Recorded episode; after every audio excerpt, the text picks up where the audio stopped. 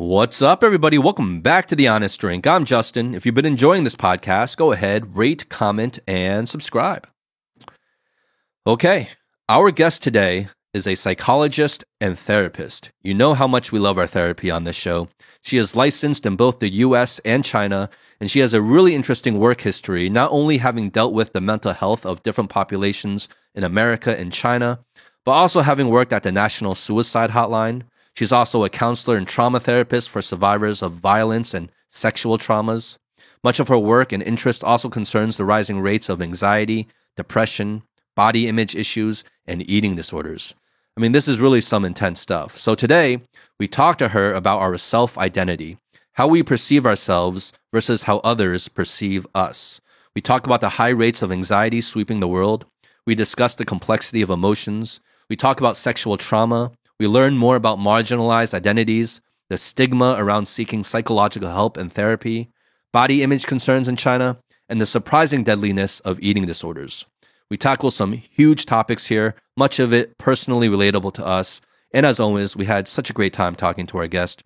This one was hosted by Howie and myself. So, without further ado, please give it up for Dr. Clare Zhao.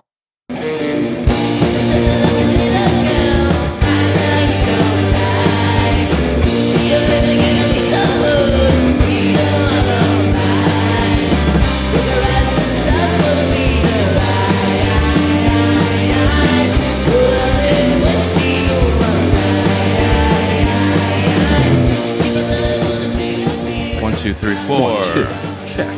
Yes, yes, Here we yes. are. Uh, No, no, no. Colorado, Texas. Throw your hands up in the New air, Jersey. Colorado. we got Clare in the Where in house. China? Where in China were you born? Um, Shandong. Shandong. Yeah. Oh, cool. Hit that pyramid for me. Got One time. Boom. got Oh, that's a light. I was Yeah. thinking that might be some energy storing. That's it's what it also is. that. Yeah, It's that's what also it is. that. That's what it's mainly. We require actually. all guests to hover their hands over it. Oh, okay. Actually, it sl- it slowly sucks your soul as we talk to you. That's the whole Oh, point okay. of this podcast. We trick people into the studio so this thing can. we have about suck 30 soul. souls in there right now. so I have to think if I only have one day left, what do I do with my life, right? All right, let me pour some rum. All Yeah, let's do it. right, how are you, Clare? Good. Thank you so much for taking the time to be here. Thank you for the invitation. I hope it's going to be a really cool experiences. Uh, it will. Don't worry. We'll make it cool. We'll make it cool. yeah. If it's not cool, you can let us know. No, but something I was um, I cut myself off before because I wanted to save it for the show when we were talking. hmm um, I was asking you about like um, maybe I, I think I really think there's something to this. Okay, hear me out. I want to get your take on this.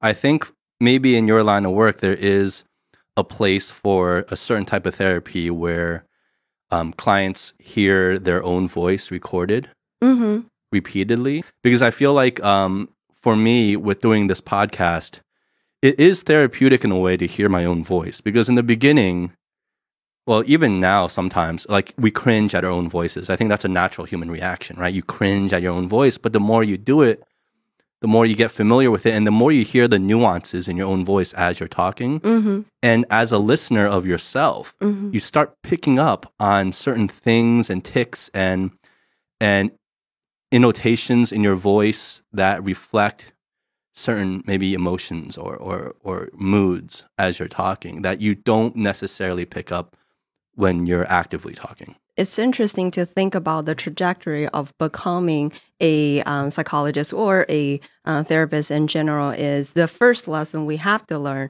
in the whole training process is to listen to our own voices, listen to our work with clients, and sometimes even see the how we move, how our body move, our facial expression when we're working with clients. And the deliberate process um, is um, really embarrassing at beginning for sure, but we're accompanied by our supervisors, clinical supervisors to notice, oh, uh, why we did this. Why are you smiling when the client was talking about a really sad story? Why um, you suddenly raise your eyebrow? Why you do this? Why you uh, leaning forward, backward, and all that? It's interesting to reflect on yourself And then I guess that make me less and less anxious about hearing my own voices. it's just years of uh, training process. And th- yes, um, as you were saying, that there are definitely um, therapeutic tricks we do with clients where we encourage them to um, record to do a um, void, void uh, voice uh, journal, something like that, to record their thought process and to have uh, them hear the voices recording or uh, listen to them together with us to so that we can talk about uh, what are the emotions you didn't realize while you were talking. Our emotions are really complex. And we probably realize, oh, I'm happy, I'm uh, sad, I'm angry, and all that. But there are a lot of underlying things we didn't notice or we choose not to notice until other people pick it up Yeah. and point it out. I've I've heard this somewhere, but they say like your close friends know you better than you know yourself, Mm-hmm. right? That's scary. It is scary. it's so scary because I yeah because I don't I don't want my no- close friends to know me better than I know myself. I know you. here's a here's a question I often ask in uh, therapy work, um, not just individual but also uh, group work. How to describe each other in a few words, and let's compare that with how do you describe yourself in three to five words. I want to hear that really. That's really hard. That's Uh-huh. really hard. So are we doing this right now? uh, do you want to do this? Sure. okay, wait. So, okay, so we have to describe ourselves in three to five words. And yes, you can think about the three to five words in yourself, and then we hear how the other person, because you, well, are you close friends? Am I Okay. tapping into a, No, no. So then Yeah, we yeah, describe each other in three to five words. Right. We hear how other people describe ourselves first, and then we compare with how we describe ourselves. Okay. See, So we don't we don't say it out loud how we describe ourselves. We keep it Yep. to ourselves first. hmm Oh wow. Um, I feel like there's going to be a lot of dead air right now because it's going to take me forever to think about this. Um, do you have it? The Howie? magic of editing, though. Do you have it, Howie? For myself, Yeah. Um, yeah, I guess. Couple Uh-huh. words, yeah, sure. Okay. I can self-assess. So you've already had that locked and loaded. No, I mean, you think about this all the time, don't you? I don't, I don't. But yeah, I mean, I have I, a couple words come to my mind. Yeah, Okay. Okay. Go. Uh, you just. Uh, but we're supposed to describe the other person first, right? Not say. it. Whoever wants to, yeah, whoever wants to start. Okay, let me let me think about how I'm going to describe you then. so is it just going to be like adjectives, like three to five adjectives? Yeah, mostly. Mm-hmm. Okay. Describe me, Howie. Okay, um, loyal, Ooh, didn't see that one coming. um, reclusive, funny. Really funny? Yeah, dude, you crack me up, man. Come on. Yeah, I know, but I don't think I crack anybody else up. Okay. Okay. So now I, I do him, right? Um, and I would like to start with what are the three words you think about yourself? Oh, Okay, okay, okay. Um, uh, unconformist was was one. Mm-hmm. Um, reclusive was one, Mm-hmm. and then uh, my final one was insecure. Mm-hmm. Like I'm Interesting. being- I'm I would being- never said that. I'm being so dead honest right now. You right? are. Yeah, I'm being so dead honest. Like the third, like one of the first ones, uneasy and insecure. All these words started flooding through my head mm-hmm. initially at first. Yeah, You're hearing people describing you as honest and funny. yeah, Mhm. right. Isn't that cool? It's it's really cool. It's flattering, but but how how he knows me so well that I just feel like maybe that's not an impression that maybe most people Excuses. get. Mhm. Just some- Excuses start coming Yeah, out, yeah. Right. yeah. explaining everything. Yeah. yeah. We we were very close. That's why. yeah. Uh-huh. But it's crazy how that duality, like how, how different you can see yourself versus maybe other people. Yeah, right. So you would never you would never have used any similar Not insecure. word, Insecure for sure. No. nothing even along those lines. No. No. Really. No. That's not something you, you put out at all. And then plus knowing you, I know you have insecurities, but it's not something that I lock them tight. Yeah. Mm. They're in the vault. yeah, it's locked. Uh-huh. yeah. Uh-huh. Okay. If you really lock that up so tight, you probably won't announce that and even publicly. That's true, right? Mhm. That's true. So Yeah. what does that mean then? What does that mean? That I'm able to that he does he I'm not really reflecting that out, yet I'm able to still say it publicly. like this. But if you were, if you did not make the decision to be so honest and open on the podcast, you would never say it. That's the thing is because you made that decision to be o- open and honest uh, for the show. You like, you actually told Eric and I as well. It's like, guys, come on. I need you guys to be honest in this. you know? Yeah, yeah. You know I, I, mean? I, Like, I did say that. I did yeah, say that. come on. Guilty. And you're like, come on, look at me, man. I'm, I'm, I'm, I'm an open book right now. I'm throwing myself out there, guys. yeah, yeah. So I think that's the, yeah, I've never heard you say that about yourself ever. Hmm, So there you go. okay. Funny We're guy. Already, like five minutes in, Clare's already like getting the deepest Yeah. things out of us. Tears are rolling down Justin's eyes. Oh, you're good, Clare. You're good. Just want, yeah, let's shift the role if we want to continue on this or so. It's okay. We can skip it. I don't know. Let- Let's do this. Let's finish this off. Let's finish this off. Okay, so Howie, um, creative, honestly, insecure. That's about it. no, no, no. Like cool. Like I like I know that's like so generic and like vague, but that's really the word that comes to mind. Is like I think like he's just cool. Well, uh, yeah. So far from my own words. so what were your own words? Well, I, um, Insecure must have been one of them. Yes. Right? Uh, uh, well, sort of. Well, I have friendly, right? Mhm. Um, like friendly, open kind of kind of thing. I had creative, and then um, that's just like the line of work I do and, and stuff like that. And the third one is um, kind of scatterbrain. Yeah. Mhm. I mean, it is. I mean, but how we have I, I lit- limited myself to three Yeah. words. Mhm. I mean, I can go on. Mhm. Yeah. You have a long list. Yeah. I guess I'm more interested in the process of how you come up with those words about yourself, about other people in comparison, instead of uh, making explaining the result.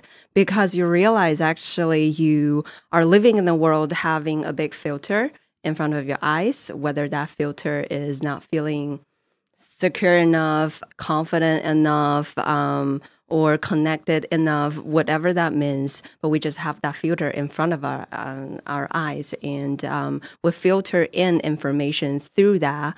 And then we realize that how we um, are perceived by other people is drastically different from, oftentimes, drastically different from how we perceive ourselves than who we are, really. Well, who are we in this world? And that makes me think about really the definition of uh, self of uh, yeah just s-e-l-f just self that there are actually in psychology we say there are three parts of self how we perceive ourselves how we think about ourselves in few words or all the roles we're playing how people around us close friends family partners and um, like coworkers all the other people think of us describing us and um, uh, make comments about us. That's a second layer of self. And the third layer the larger aspect being asian being uh, being a woman being all the social identities all the locations we're in all the different um, roles we play and all the tribes we belong to. And that also defines uh, who we are. It's just interesting to think about that when we make judgment when we make decisions about certain stuff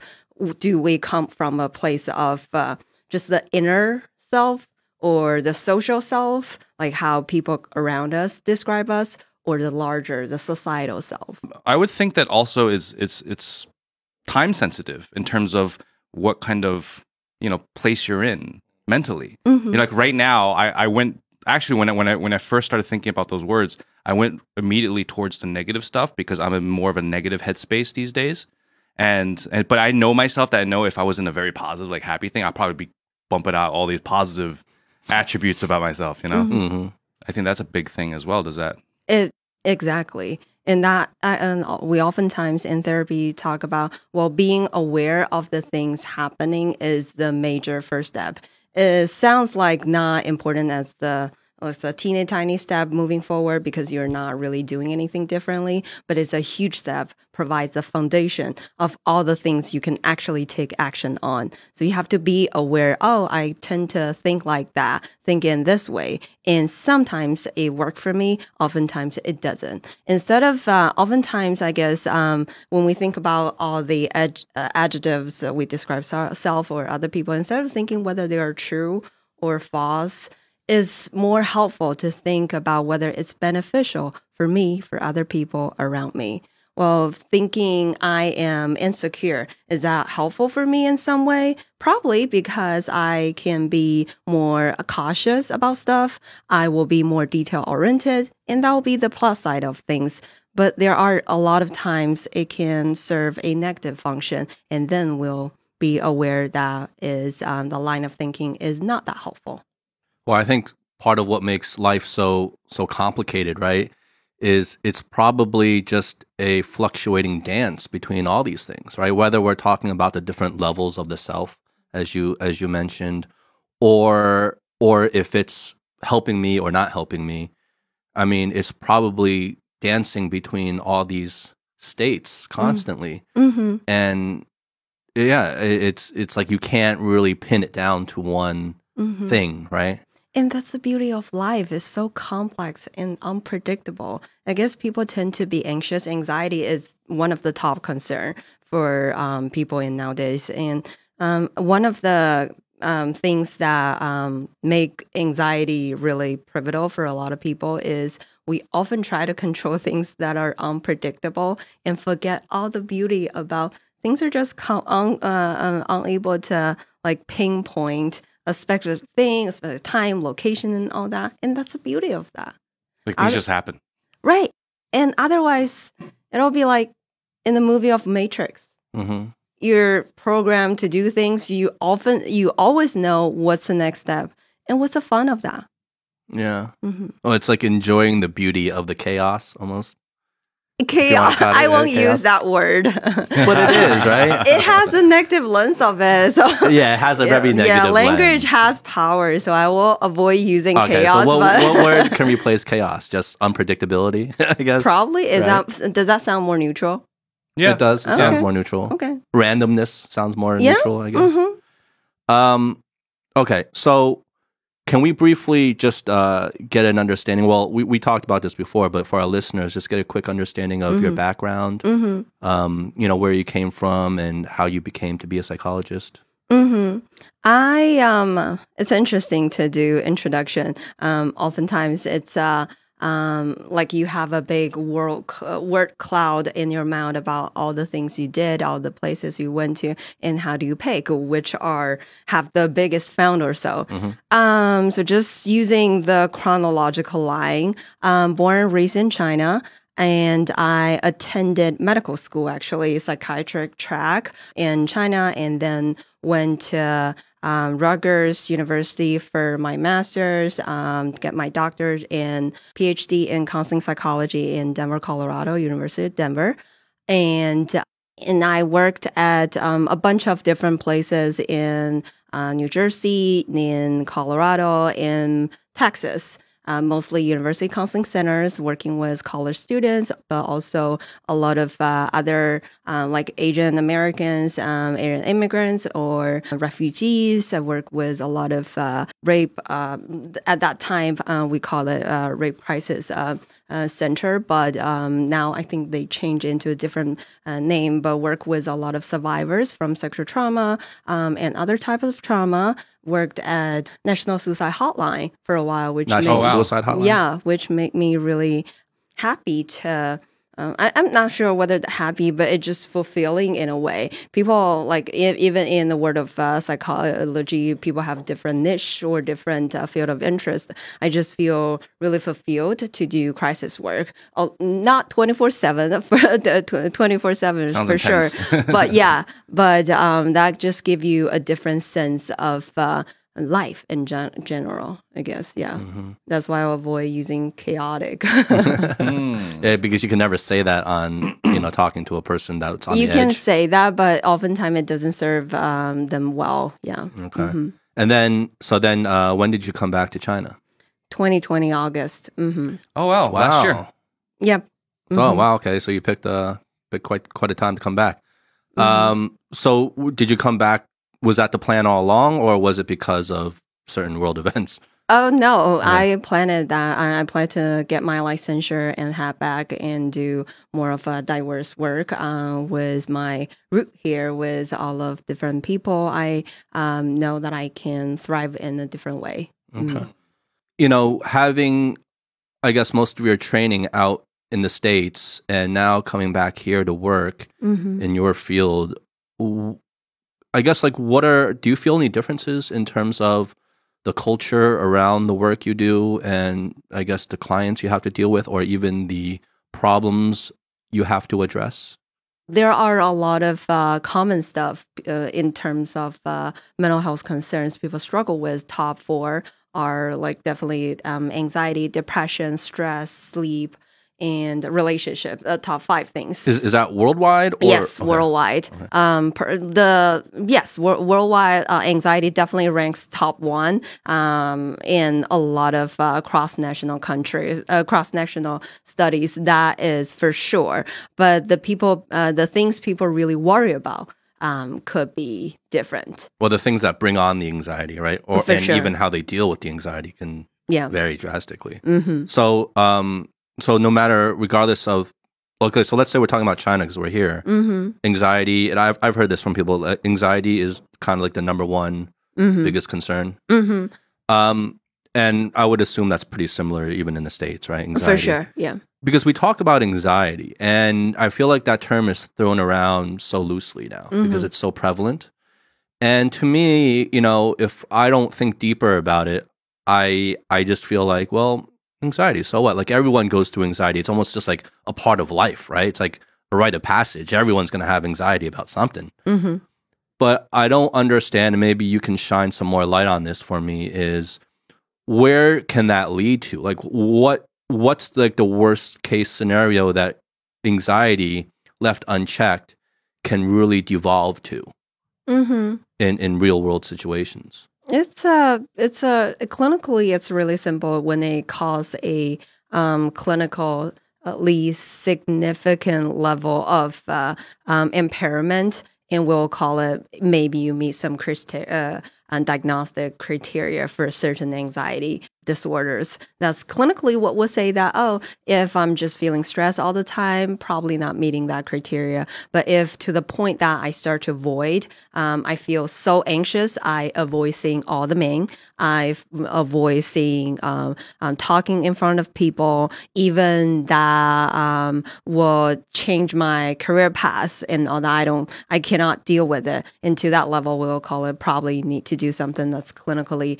um, significant. But that is something I, I don't want to make it too professional. I guess um, to a point that people can think that if you start to have the strong urge that you would like to use things that are unhelpful to cope with that anxiety. For example, drinking can be pleasant if you just drink um, like some amount of uh, uh, to some amount. If you obsessively drinking, and if you don't drink, your anxiety just be on a, a very high level. You cannot deal with it um, in other ways. Then we'll we'll have to do something.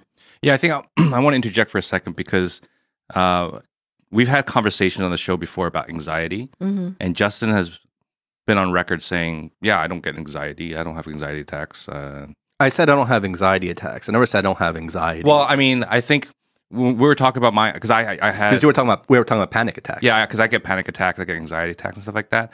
And then he was like, "It blows my mind. Like, I, I, I can't even understand what you go through. This is insane, right?" Like, meanwhile, Eric has like, "Yeah, I get That get doesn't sound empathetic for you to say so. I'm being honest. I, I, I didn't. so that's so, and it blew my mind that he never had anything close to that. You know, or even have like that little bit of that high anxiety. You know, I mean, sure, you have you can you get anxious. You know, if you're in a situation, you're just reacting. You mm-hmm. know, but I mean, when when when an an- anxiety comes in without a sort of catalyst, and it just sort of just brews inside. You say you never had that. That's why I, I was like, whoa, you never had that? That- yeah. hmm hmm Yeah, yeah. No, because I'm just I'm just trying to figure out, and I think you explained it really well, Clare. Like left unchecked, it's what you start looking for to cope with that anxiety that can hmm become very dangerous and unhealthy, hmm right? And obviously, we just we can see all we can imagine all sorts of cases. hmm And Like there that. are a lot of time, uh, there are a lot of reasons why we, I guess, avoid to um, really understand other people's anxiety in this scenario. I just uh, think it's an interesting way how you describe your um, experiences not being fully understood by other people, even they're so close, they're so empathetic in general. I guess so. I hope so. Um, but yeah, there are a lot of reasons why we try to not see that because sometimes because fear that I'm already so anxious. If I know the experience of uh, panic attack, what if I start to get panic attacks that sounds so um, overwhelming if I have to deal with another thing? So that can be a reason, and there's a bunch of other reasons as well.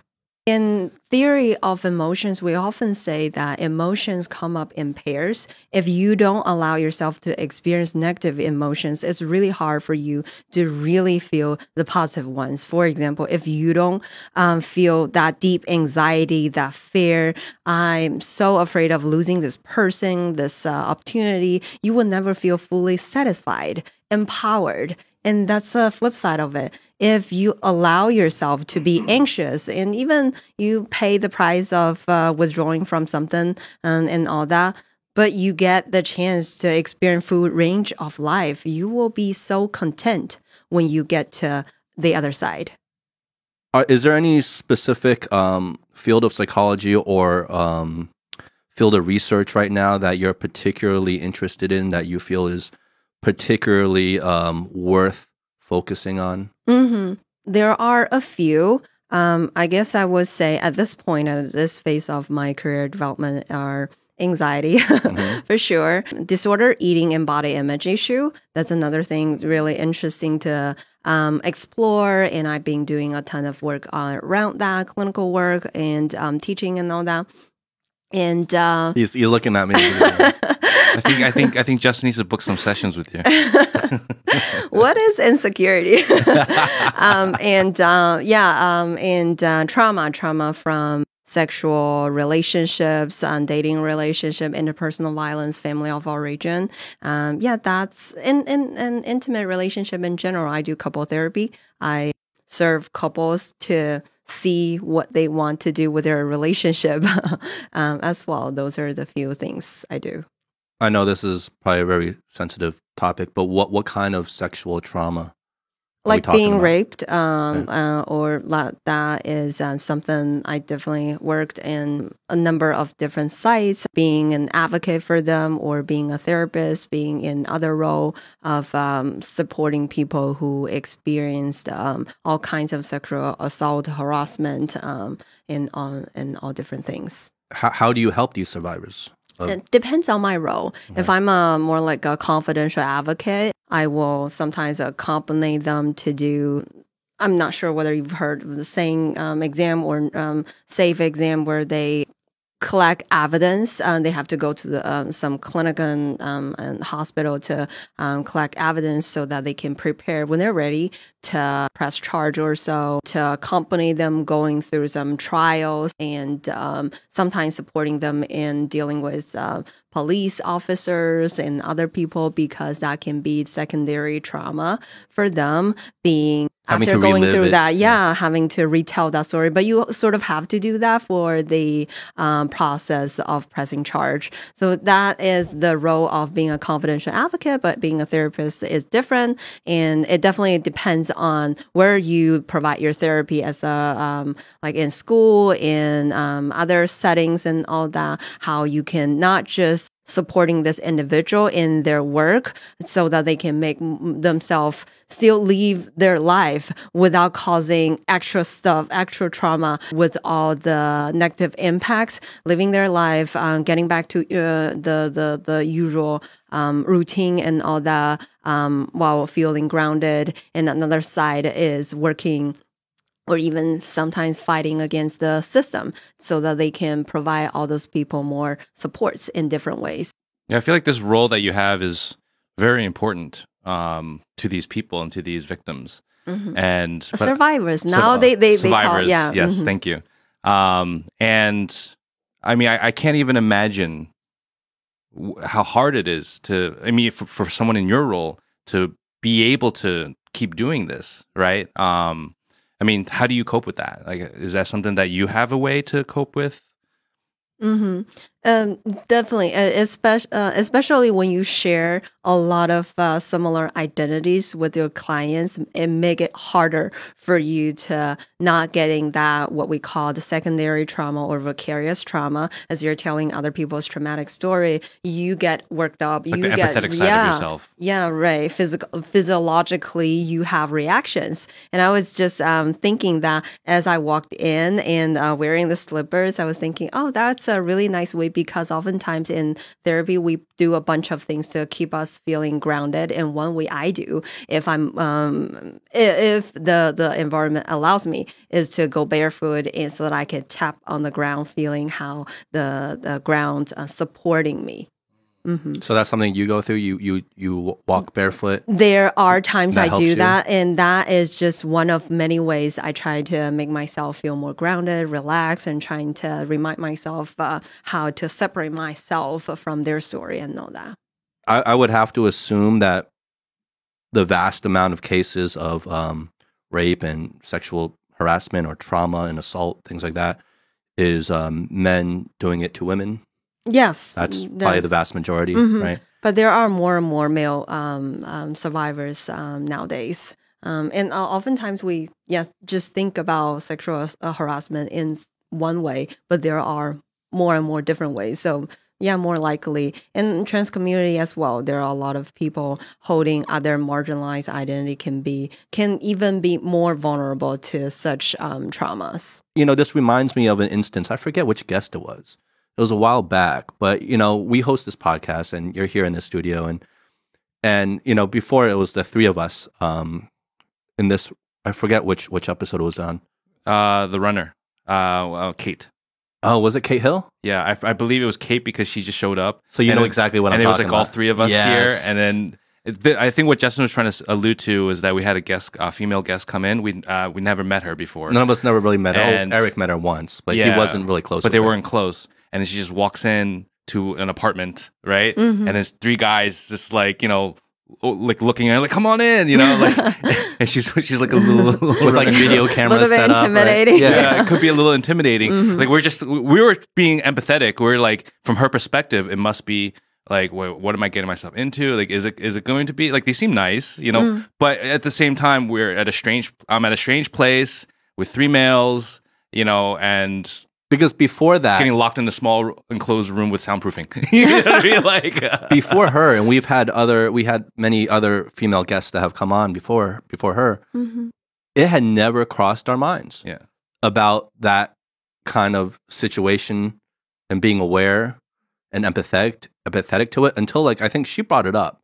And then she was like, "You guys never thought about that? Like how this kind of kind of seemed for a girl who like is a stranger coming in and you know, and so like I'm like, wow, I really never thought about it that way. Mhm. So I mean, I'm just that just reminds me of that instance, and I'm just thinking like, well, what can we do? You know, I, I would call that male privilege, right? To be able to think that way. you actually just did one of the best things you can do um, is one realizing that we might be biased, we might be ignorant, ignorant because of our of our own identity and experiences. But don't just shut up because we um, are afraid of uh, embarrassing ourselves. Still speak up. Still ask questions. And providing the space to talk, to process, and ask questions. Oh, do you need this? Do you want that? I think that is just one of the best thing you can do. You just did it.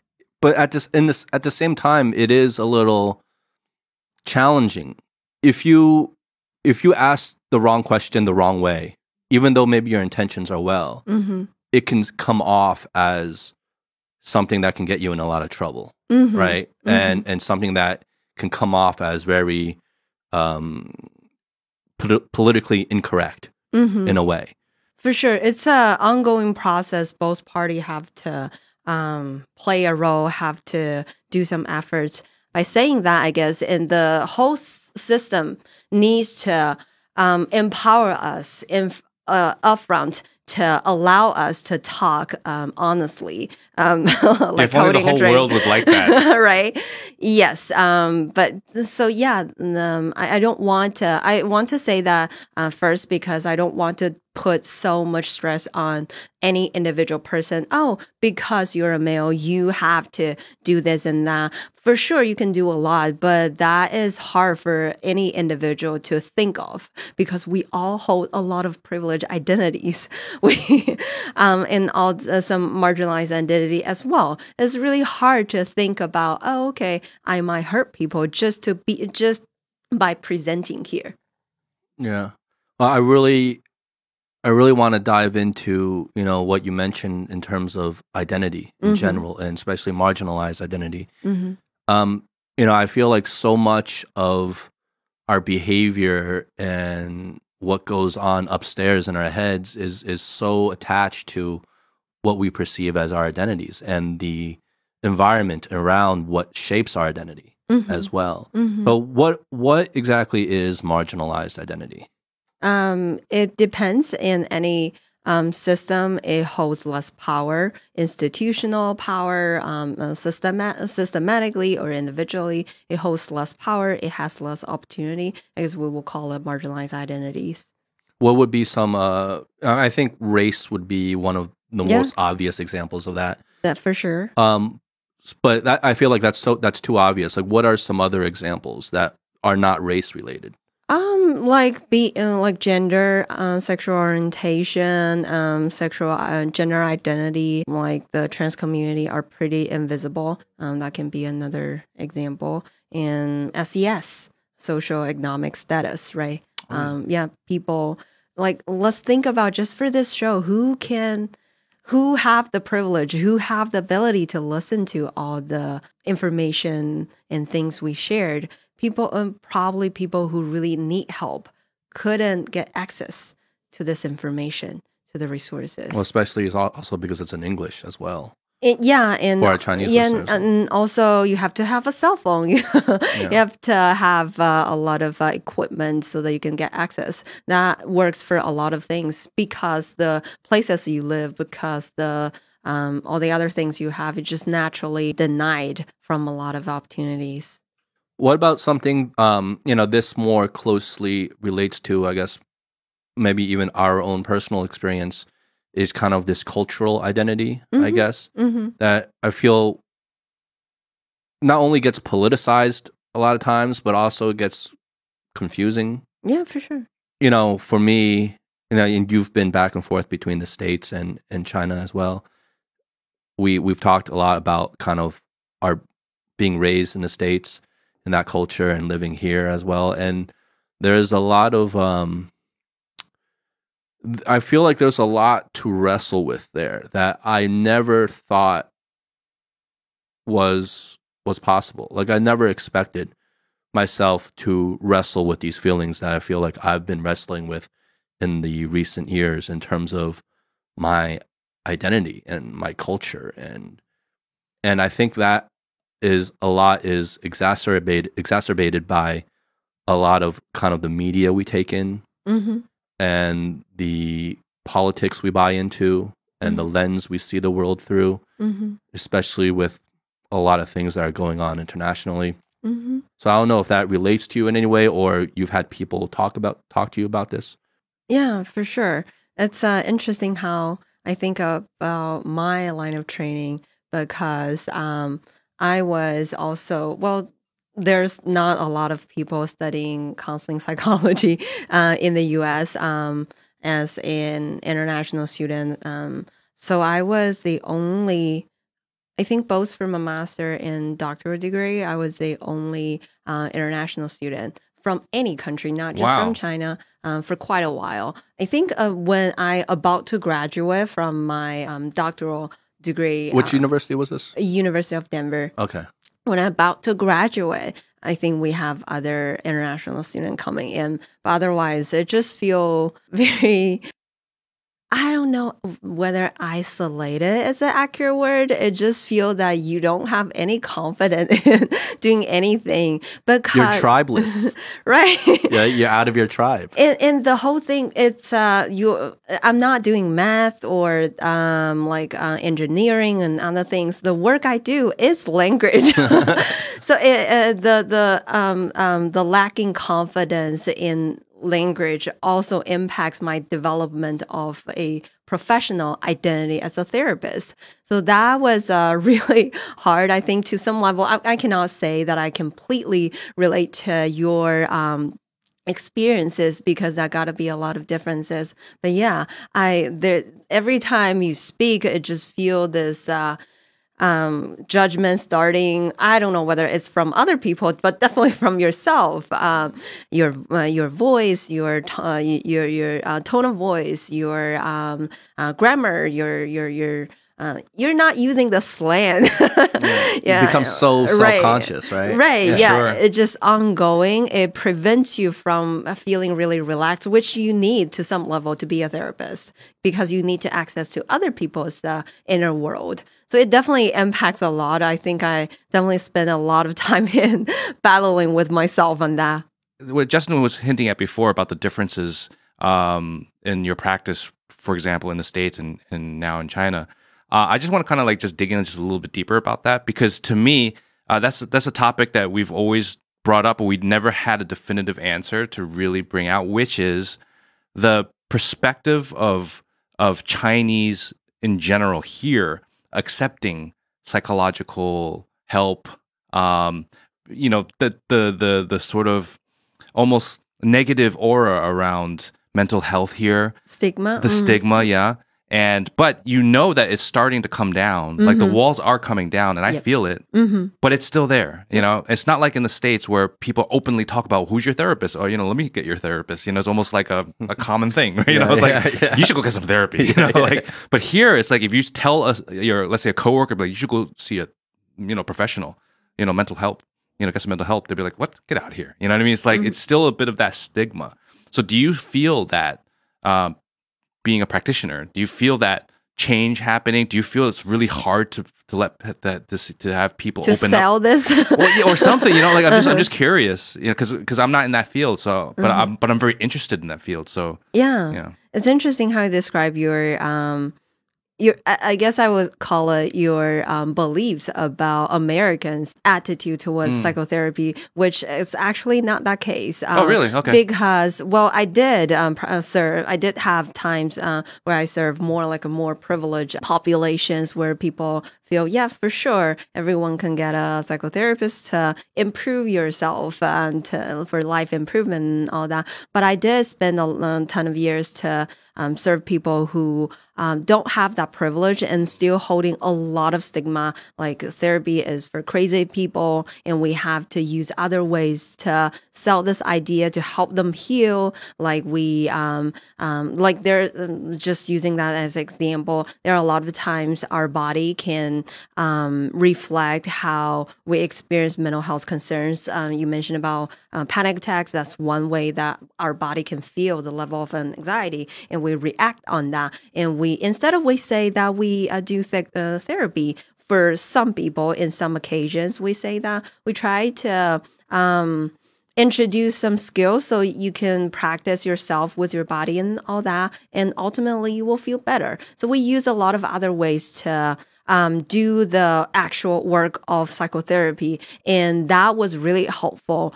Um, when I returning, there are uh, when people just believe that um, therapy is for uh, people who are crazy and uh, stay away from all those people. I use another way to explain my work. And there are a lot of tricks. So you can use deep breathing just to cope when you're feeling super stressed. I don't say I am doing therapy to you. I'm just saying I'm introducing a lot of new things that might be helpful for you. Mm-hmm. And that is more well received by people. What's the what's the like the Chinese term for what you're doing? Because like in general, I feel like it's not uh, I might be ignorant from my exposure, but when I'm speaking with other Chinese mm-hmm. um, about mental health, mm-hmm. um, everything always gets lumped into 心理医生. Yep. Right? 心理学, right? Yeah, right. So it's like is that still the the main term or is there other sort of the nuances exact translation i believe is 心理咨询 like um 心理 for psychology and 咨询 for counseling so that'll be it. And a lot of people using alternative words like consultation, and so that it can Change make the- them change it a feel little bit. yeah, it feels like a business consultation. Oh, Mm. I just got um, another new ideas to restructure my mind. Yeah. and yeah, I'll, I'll go along with whatever people com- uh, are comfortable with. Yeah, because we have a lot of Chinese listeners, you Mm-hmm. know, and um, uh, actually, I feel like mental health is a is one of the biggest topics that they love to listen to. Oh, really? Oh Uh-huh. yeah, for sure. Okay. So it's I also ki- one of the biggest topics we just actually enjoy talking about. yeah, we talk about it a lot too. Yeah, because we need it. because I feel like you know, with you and your your special background, uh, you're very unique in the sense, just like you said, you're one of barely any, you know, studying internationally, you know, uh, uh, for your your profession. Now, I just want to dig in some more because you are a Chinese, you know, Chinese background. Mm-hmm. Um, I just feel like, I, let me give an example. How about this? Um, I had a I had a I had a talk with uh, my wife one day, like years ago, and it was like I was admitting to her that I, I feel like I'm slipping um, because I've had a history of depression, and I feel like I'm not telling her like I feel like I'm slipping. I feel like I'm I, I feel myself going down, and if I do go down, I might be out for like couple weeks. You know what I mean? And then I'll I'll get myself out. I know I can get myself out, but I'm just telling you right now. You know. And then she'd be like, "Why?" You know. I'm like, "Well, I just know me. I just, you know, things are like, what caused this?" I'm like, ah, I can't really pinpoint it, but it's just something, you know. And then it's like, don't stress it. You're stretching yourself out too much, you know. I'm like, well, I, I, I actually kind of want to go find a therapist, and I feel like I need to talk about this. Talk some, you know, build some talk. Be a man. You know, it's like be a man. you know what I like mean? Peter Russell, Be a man.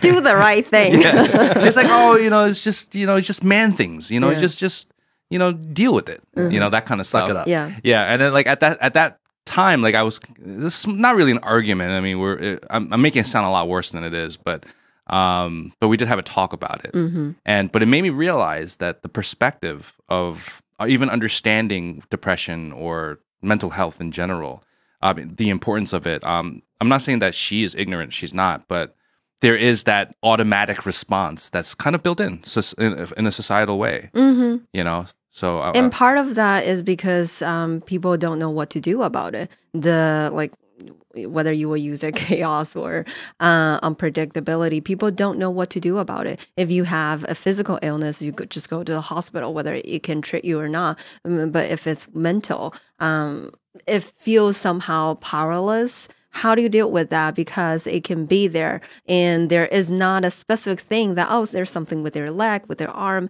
It's on like what's that best word to is unable to just grasp it, uh, grasp it. Intangible. Yeah, right? untangible. And it's really hard. People, human beings are just so bad at um, dealing with things that are untangible. Um, so we just, uh, automatic response it will be denying uh, or blaming other people. Um, you shouldn't do be doing this. Why he was hurting me? That's why I got this, uh, and all that, and all the other um, things that just make them feel a bit more secure. Just as how we deal with loss at time uh, when we lose some people lose a close one when some uh, a really uh, close uh, family partner died. We have a bunch of emotional reactions denial uh, anger and all that. Is similarly how we treat mental health concerns for people um, who are like we deeply care. We don't we desperately want to help them but we don't know how.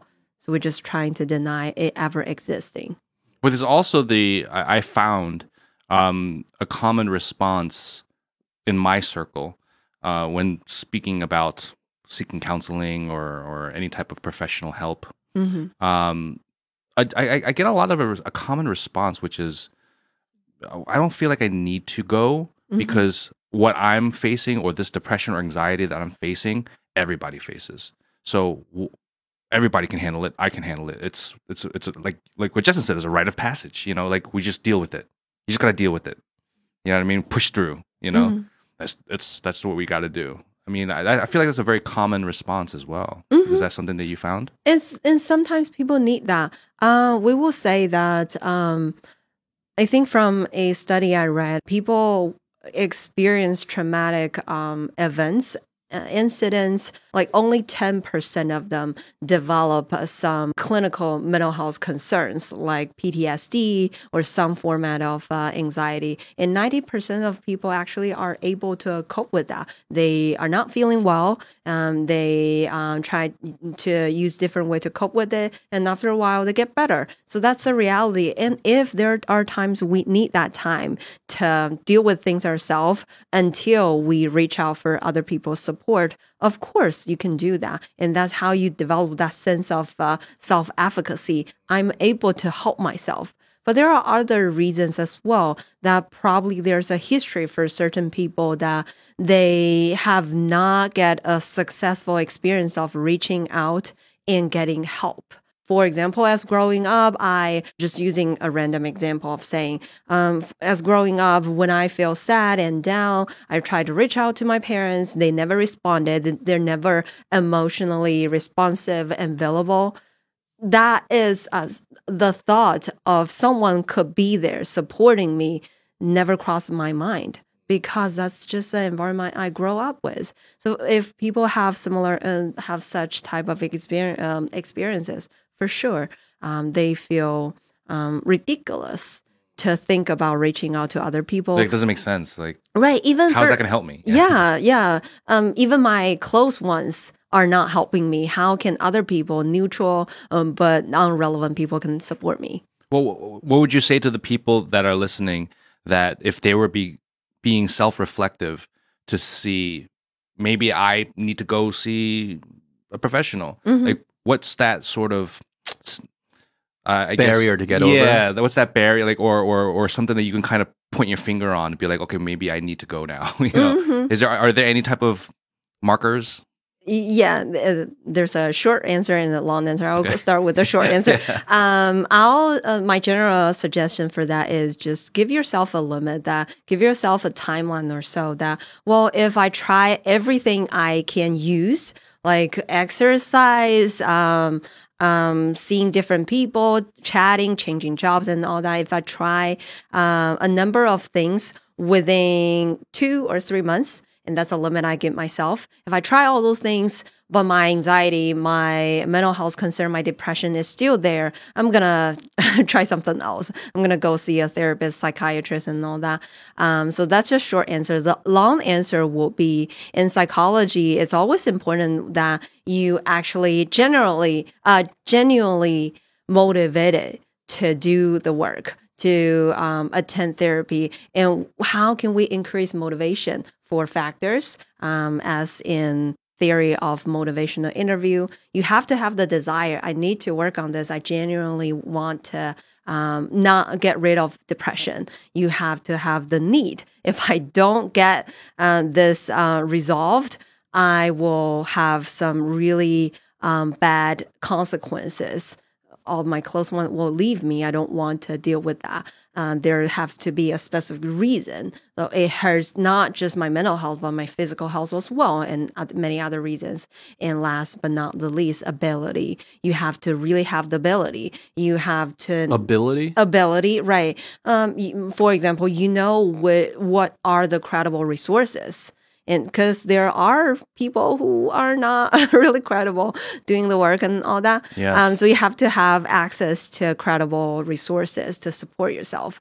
So if um, you are able to define all the desire, the need, the reason and ability, we call it DARN, D A R N. And then here you go. You will be more motivated to do the work. Yeah, like I think the what, what you said is really true. It's like you you really have to have not just the desire but the need For sure. for it, right? Just like just like if you broke your arm, you're not going to be like, well, you know, I want to get it fixed, but you know, I'll just put it in the back burner for now. No, like you have a broken arm, you're going to do something about it, right? Like um, I'm the octopus. you mentioned um, that there are a lot of people out there who might not be qualified to help you that are posing as professionals that can help you. Is there a, is there a, a good way to to spot these people so you know to avoid them? Is is there something that you can tell from you know from the impression or Call it out. Call it credentials out. or whatever? That well, that's a We want Clare to talk some shit. Roll up the sleeves. um, well, it's, no, you don't uh, have to name names. Uh, I'm just right. saying. I'm not gonna name names. Um, but I was just thinking that well, it's kind of tricky at this point that um, the credentialing process um, in China, we're we're still establishing that, so it's uh, in progress. But generally, if you don't feel good, if if you feel that person is making you do something that's not reasonable, um, leave, Mm. Eh, run, run away, Get out the door. Yeah. hmm You can come to doc- uh, Dr. Justin Yang over here. Come on to the honest drink. We'll fix you right up. We'll fix you right up. no, yeah, because it's scary, right? Because, you know, this applies to the medical field overall when Mm. we're talking about all sorts of doctors. You know, recently, uh, not recently, this has been an ongoing issue, but in the States, there have over the years been found out, like, you know, because credentials, you can't just rely on credentials, I feel, Yeah. right? Yeah, like even in the states there have been medical physicians who have all the right credentials but have Mhm. turned out to be um quacks they they've been turned out to be uh corrupted and just or not at all knowing what they're doing for sure. have you guys seen that um that that mini series dr death Uh, oh have you seen it Um, That's great. Can, can you say say more? I think I probably come across with some um, articles about that. Yeah, Doctor Mm. Death, a guy out of Texas, Mm. surgeon. Yeah, a surgeon, and he was heralded at the time um, to be like the star surgeon, like the most, like the best, the best of the Mhm. best at the best hospital, Mhm. the superstar surgeon guy, right? Cool. Genius. hmm And after surgery after surgery, what had later come out was all his his patients either died or were severely like disfigured or immobilized. Yeah, so and then and then other surgeons would have to go back in to do the readjustment surgery or whatever what they call it after where they have to go back in. And then they would open the person up and be like, "What went on in here? Like Jesus. everything is wrong in here. Like there were tools left in the body. It was like, yeah, it was like the most. Rid- you watch the miniseries Doctor Death. It's it's a it's a great it's a great Okay. miniseries. Um, and and you know it just highlights that even a person at that caliber hmm who kind of faked his way into like the best hospitals in the country. I mean, Texas is known to have some of the best surgeon surgical wards in in the whole country in the Yeah. world. Hmm and it, it's ridiculous. And this and even i saw another documentary about like the pharmaceuticals and doctors just like issuing out like pharmaceutical drugs hmm uh, like like oxy and stuff like Right. this. Hmm and and there were all these doctors who had all the right credentials but were basically just drug dealers that they, you know that you go there you didn't ha- even have to say anything and then you'd be like how much do you need how much do you want they just issue it right Mhm, just mhm. there to make money hmm selling those things. So it's like it's crazy, and they all had the right credentials. So so what does that say about yeah. credentials? And that's sort of uh, reminds me of uh, what conversation we had earlier. The unpredictability. um, that Still yes, humans at the end of the there's day, right? nothing black and white. There's some process uh, or some um, regulations or so might help us to figure out things, but not everything is. Um, well, nothing is black and white. We always have to be cautious in the world like this. How can we be not anxious? Mm. yeah, well, that's what I was saying before. Like I feel like everyone's anxious. Who's not anxious? Well, I think You're- anxi- there's something wrong with you if you're not anxious. Yeah. That's what I feel like. well, I think anxiety has been like the idea of anxiety. Somebody else said it on the show where um, only in the past like 10 years has anxiety become the number one. Before that, maybe it was like depression or something like that, Mhm, right? mhm. And I, th- I feel like that goes hand in hand with, um, you know, t- technology, Mhm. uh, the access to information, social media, all that stuff kind of compounds into this feeling of anxiety Mm, Yeah. and they go hand in hand right the the development of technology so to me it makes sense why you have anxiety because you're constantly glued to your phone and to your computer with access to everything and to see everyone you know Living their best lives. comparing yourself to everybody and reading about all the things that's happening around the world or your community or whatever Mhm. so it compounds so you- you're you're getting all this information in your your brain and it's going to raise this anxiety This also re- connects to you know noth- another thing we should get into talk to you about is the whole idea of body image, right? Mhm. Eating disorders. Mhm.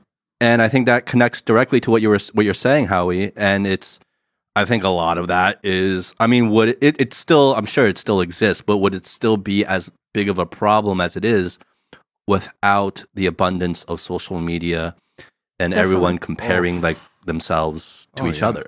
There, um, I think I went to a talk provided by a psychiatrist who practice um, internationally.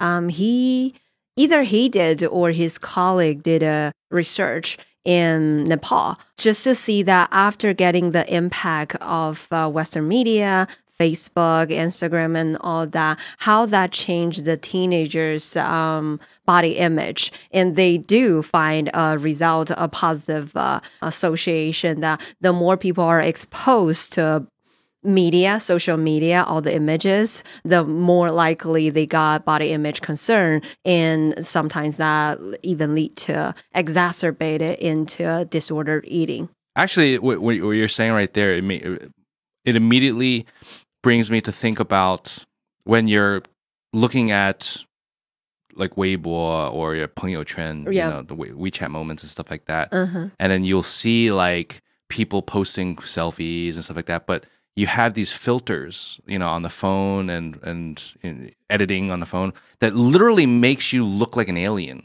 Mm-mm. right? It does, you don't even look human Mhm. for some of these. So some of the you know these photos. I mean, yes, you have the, the typical beauty filters and stuff like that, but then you have some that just really makes your face so thin I and mean, like, eyes like huge. huge, and and like and I remember I, like I had a, a somebody that, that was on my um friend uh, moments, and I asked them. I was like, I was like, do you enjoy this type of photo? I'm just curious, like you know. And they're like, no, I know I look like an alien, but I think this looks nice. You know what I mean? Like you know, like it was like a very normal conversation, Uh-huh. as if it was like, yeah, I, I know what I'm doing. It's not like I'm oblivious to what I'm doing. I know what I'm doing. But do they though? I don't know. Like what's what's that term? Um, body dysmorphia? Is that how you Trans- say yeah, there is. Like a- dysmorphia, is yeah, body dysmorphia. Is it almost a version of that where they are so they have some sort of body dysmorphia where they can't see their own image as it really is and they have some sort of distorted view hmm of what they look like or what they should look like. And so for us, when we look at it, we're like, that looks like an alien. Like looks like a cartoon. hmm Yeah. Right. Um, but to them, it might not look as crazy as Right. we Yeah. see it, right? Mhm. So we don't know. To them, it might be like, oh, well, that's like the ideal. and that's why they reply like, yeah, I've, I know what I'm doing. It's fine. It's normal. Right, exactly. That will um, be how people, because there is also physiological change in their prefrontal cortex where people did believe, firmly believe, I look like that. Mm. Whether that's good or not, I look like that. You don't, like, I see the world differently from how you um, see the world. That's why um, when people struggle with anorexia, starve themselves to death, um, and then still see themselves being um, in large body They can't be instead of- skinny enough, right? Like they, like Yeah. no matter how skinny, like we can be like you're dying, like you're so thin. Right. To them, they still feel like they're overweight. Is that how it works? It's like a different way of a different camera they have to view every um, uh, day of life. I feel I feel I have a very slight version of the opposite of that. Mm. So when I look at myself in the mirror, I'm like, that is one handsome guy I'm looking at right there. Boom. when I see myself in photos and videos, I am like, that is the fattest freaking piece of shit on this planet. you know? So it's almost like I, I, I call it like I have like a, a, a fun house mirror in my in my bathroom, like a, a trick mirror. So like when I look at myself, I'm like, okay, I'm not that bad. hmm But then when I really look at myself, I'm like, oh, I am that bad. I don't know. Is, is that is that is that some sort of body dysmorphia? Well, we were laughing. Can I can I ask what you were I'm laughing because I I am I feel the same way. Oh, dude, That's why I'm laughing. at me. No, I'm You're laughing laugh- because like you're laughing yeah. with me. Yeah, I'm, Okay. I'm I'm very similar to to that in a way. No, there, there, there has to be some consistency in how you see yourself. no, just sometimes like this, sometimes like that. But that's a good, um, uh, it's an interesting thing to reflect on what's so unique about the mirror in your bathroom, right? And uh, what's uh, what's different when you take photos and and would you think differently when you just take photos and see it yourself or when you take photos with other people other people taking photos of you and they have to view you, that immense fear of being judged, uh, being commented on, maybe that is something change our mindset. Yeah. I mean, how big of a problem is this right now um, in terms of body image eating disorder? hmm It can be. Um, the thing is, um, it is very under detected because people. Um, there is this thing culture where, well, of course, um, I want to be thinner and, and all that. So there is not a lot of uh, not the, not similar to how we view depression and anxiety. We more or less know um, that that can be a problem. But when we think about eating, well, how problematic can be? Uh, I eat less. What's the problem? Well, that's so good. Uh, I can lose weight and all that. So there is all this culture, like, uh, um, what's that word? That um, letting this thing to continuously happen. And when people really start to seek professional help it's already get really really bad. So that's why eating disorders are a complex issue not just a psychological thing. They there have uh, to be a lot a lot of physical impacts which make it really hard to treat. Um, it has to be a huge, te- huge team with um, not just psychologists but also psychiatrists uh, uh, physicians and nutrition and all that. It's really complex to treat them. So the mortal rate is really high. The what rate is uh, the the rate of uh, death uh, death Really? from uh, from um, eating disorder is really high. I think it's the highest worldwide? Uh, yes, I had no worldwide. idea. I had no idea either. People can literally starve them to death, and the suicidal rate is so high because people cannot tolerate um, um, the the feeling of being in their body. I gr- graduated from University of Denver. Right, I um, lived in Denver for a while, and there is a really good training program. Denver Health offers a really holistic, good treatment um, program for uh, ED, um, and um, it just there are some unit. 70% of uh, their patients or their clients eventually died.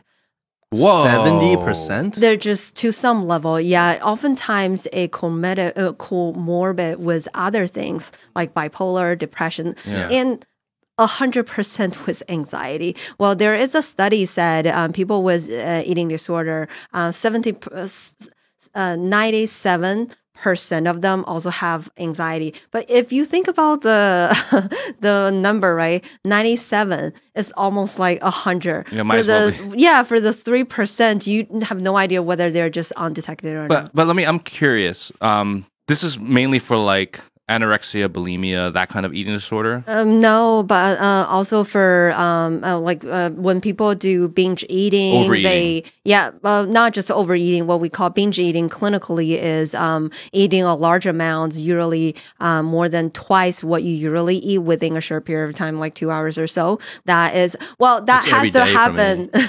that has to happen for uh, frequently enough for a period of time, which clinically is three months. That happen over and over again, accompanied with other behavior, sometimes like purging, uh, make yourself throw out and all that.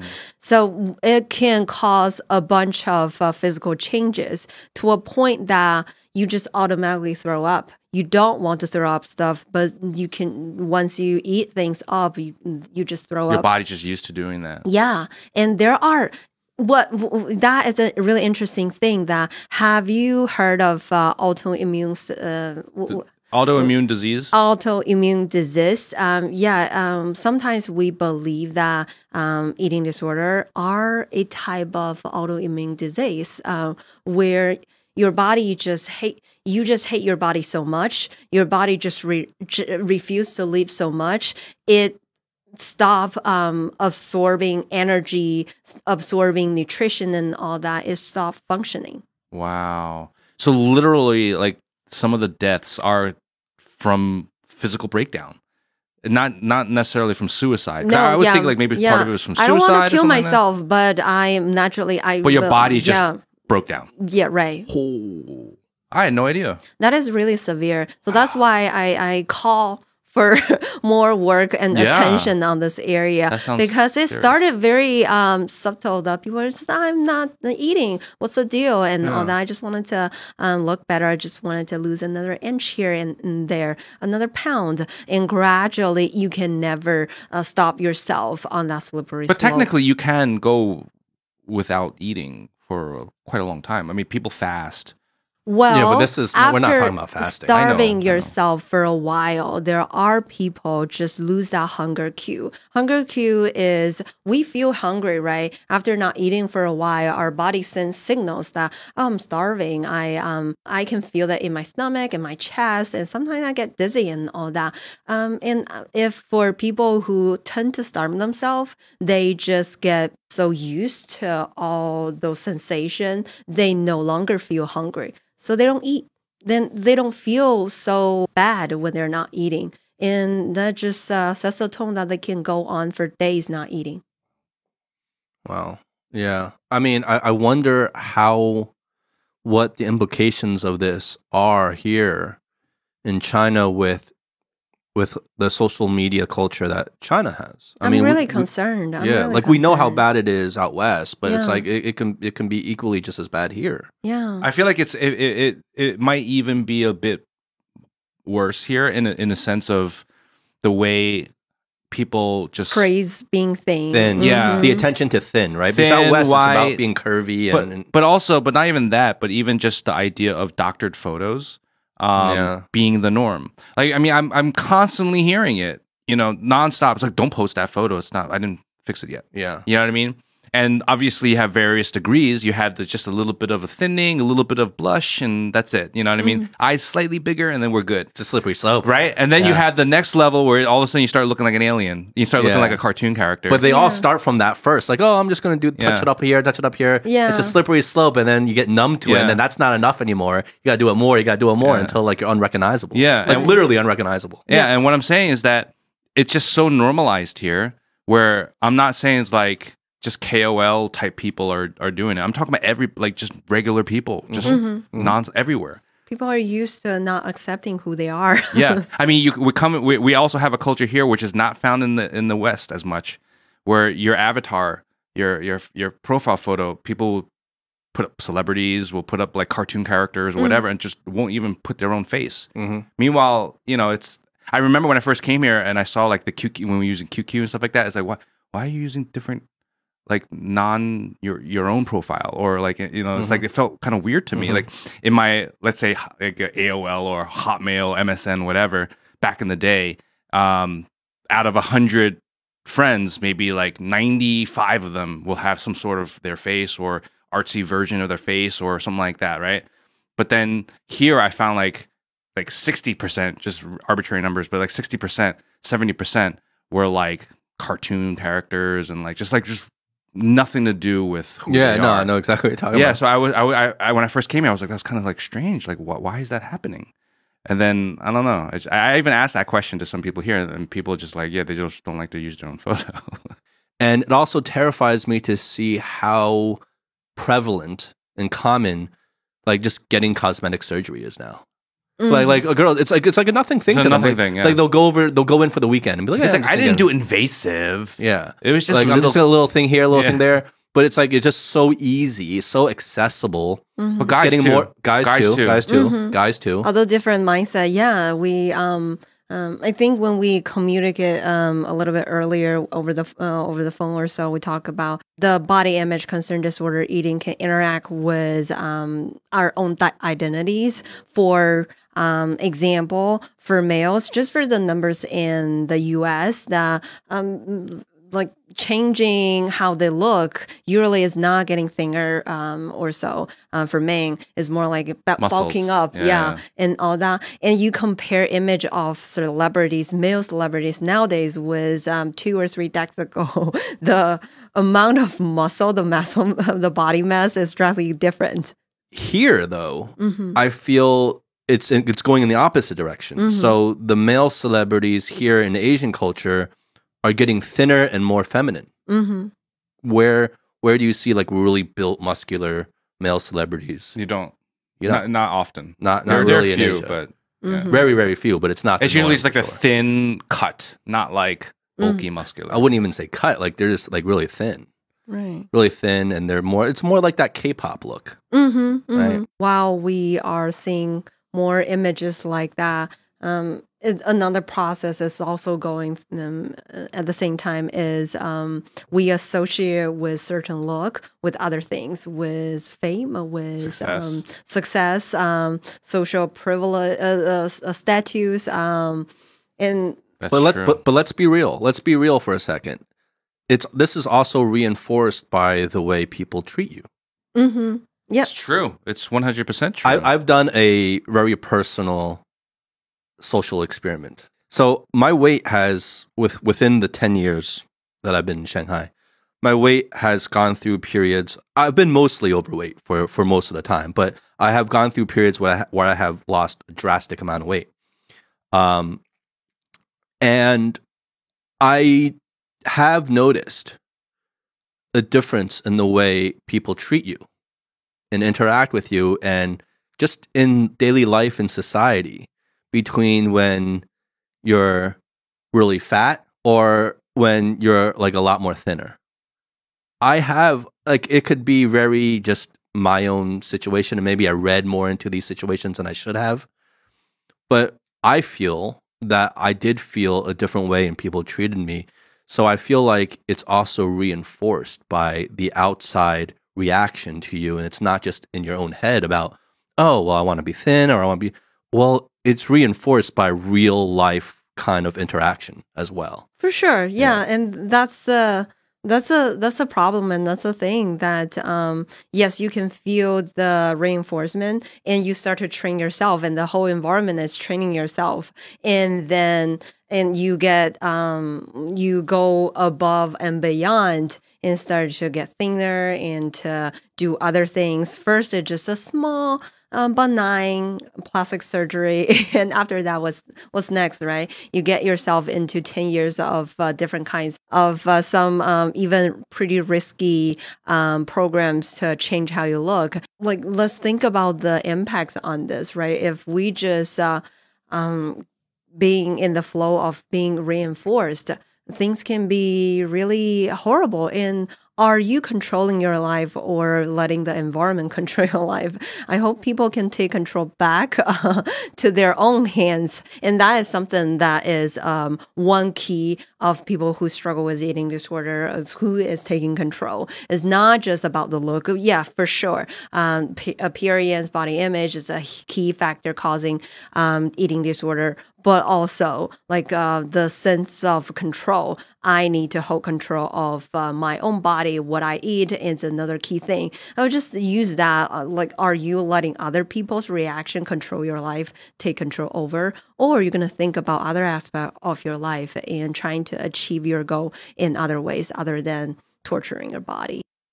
You know, like as as a as a woman, like do you feel these type of pressures? I mean, you must you must to some degree. You're human, right?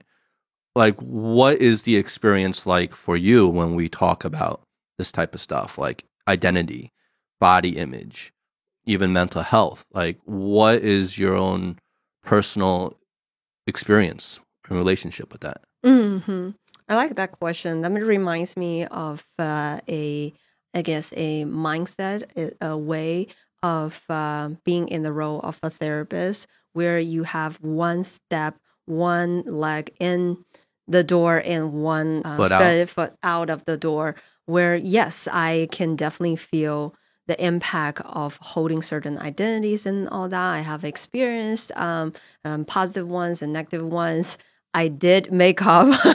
I yes, I uh, for sure I try to polish my look in one way or not, but that's my feet in the door, and I also have one feet out of the door. I hope everybody can also have that. Yes, you can do all the things because that give you intense boost that uh, you enjoy how people giving you uh, feedback and all that, but don't ever lose the other feet where you can step back and reflect on the things do you still hold the control when you realize things are not supporting you helping you being beneficial to you are you able to step back and um, choose um, something else choose other ways to thrive. Well, well said, Clare. Cheers. Cheers. Um, where can people reach you, Clare? I am on the website of Simha, um, S dash uh, IMHA. Well, I actually I was just talking to both of you that I just uh, left my work at NYU. Um, I worked at uh, NYU Shanghai campus for a year. I just left it um, a few days ago, at, um, and I'll start my um, private practice and doing other um, consultation, supervision, and teaching job. Oh, great. Um, Congratulations. Thank Yeah, you. sounds It's a exciting. It's a new big move. chapter. Yeah, new chapter of my life. But yeah, people can definitely email me um, A I L I P S Y C H Ellie Psych at outlook.com. So people can definitely um, ask me questions um, and all the other things. Um, see if uh, there are something I can offer or want to teach me something about uh, their own life experiences. Or so I'm happy to have all the conversations. Great. Great. Well, thanks again, Clare. This was an awesome conversation. Um, love to have you back on whenever. There's always more to talk about. But um, you know, good luck with everything you're doing in your own private practice. That's awesome. Congratulations. Thank you. Thank you. I'm really glad to. I didn't. I didn't expect me sharing a lot of really deep stuff. oh, believe me, we can we can get much deeper. This is only the beginning. we just scratched the surface. Trust me. We'll Yeah, go deeper. uh, we'll have you back. it's really hard to, to do that trick with therapists because they're on guard on some way. It's but, almost like yeah. the, the the tables have turned, right? Right, Like I the patient. know. I tried to turn the table at the beginning, but Yeah. I realized I am all like, like, no, no. Well, Clare, um, thanks again, and uh, best of luck. Thank you. and uh, that's it, folks, for today. I'm Justin. and I'm Howie. That was Clare. All right, guys, be good, be well. Peace.